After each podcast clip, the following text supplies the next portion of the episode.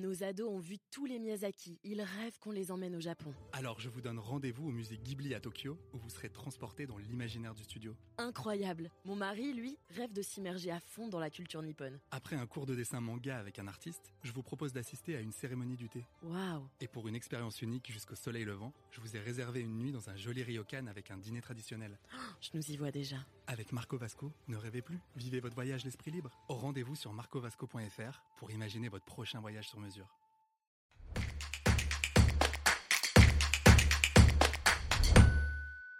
Je voudrais installer des panneaux solaires chez moi. Est-ce qu'il faut demander une autorisation à la mairie? Vous écoutez un podcast imaginé par Le Particulier, le média de référence pour mieux connaître vos droits au quotidien. Aujourd'hui, nous répondons à la question de Laura. Son installateur de panneaux photovoltaïques lui dit qu'elle a besoin d'une autorisation administrative. Elle se demande pourquoi. Alors, à vos droits Prêt Partez Oui, Laura. Pour installer des panneaux photovoltaïques sur le toit de votre maison et produire ainsi votre propre électricité, vous devez, au préalable, déposer une déclaration de travaux au service de l'urbanisme de votre commune. La raison est simple, ces travaux entraînent une modification de l'aspect extérieur de votre maison. Une fois l'autorisation d'urbanisme accordée, vous devez obligatoirement l'afficher sur votre terrain.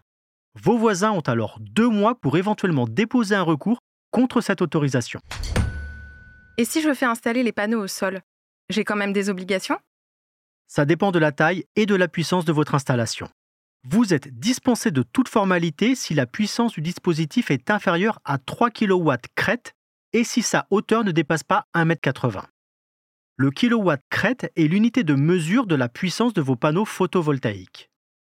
Si la puissance est comprise entre 3 et 1000 kW crête, ou si l'installation dépasse 1,80 m de hauteur, vous devez faire une déclaration préalable de travaux.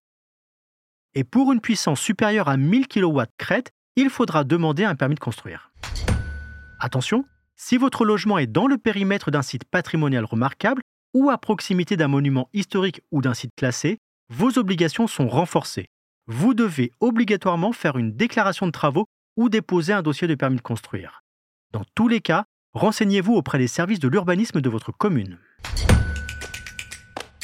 Je suis Arnaud Saugera, journaliste au particulier. Merci d'avoir écouté cet épisode. Si ce podcast vous intéresse, vous pouvez également retrouver toute l'actualité patrimoniale sur notre site leparticulier.lefigaro.fr.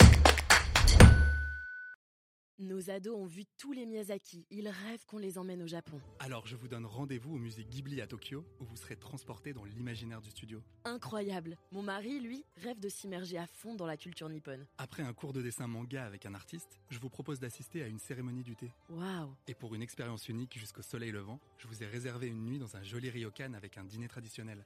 Je nous y vois déjà. Avec Marco Vasco, ne rêvez plus, vivez votre voyage l'esprit libre. Au rendez-vous sur marcovasco.fr pour imaginer votre prochain voyage sur mesure.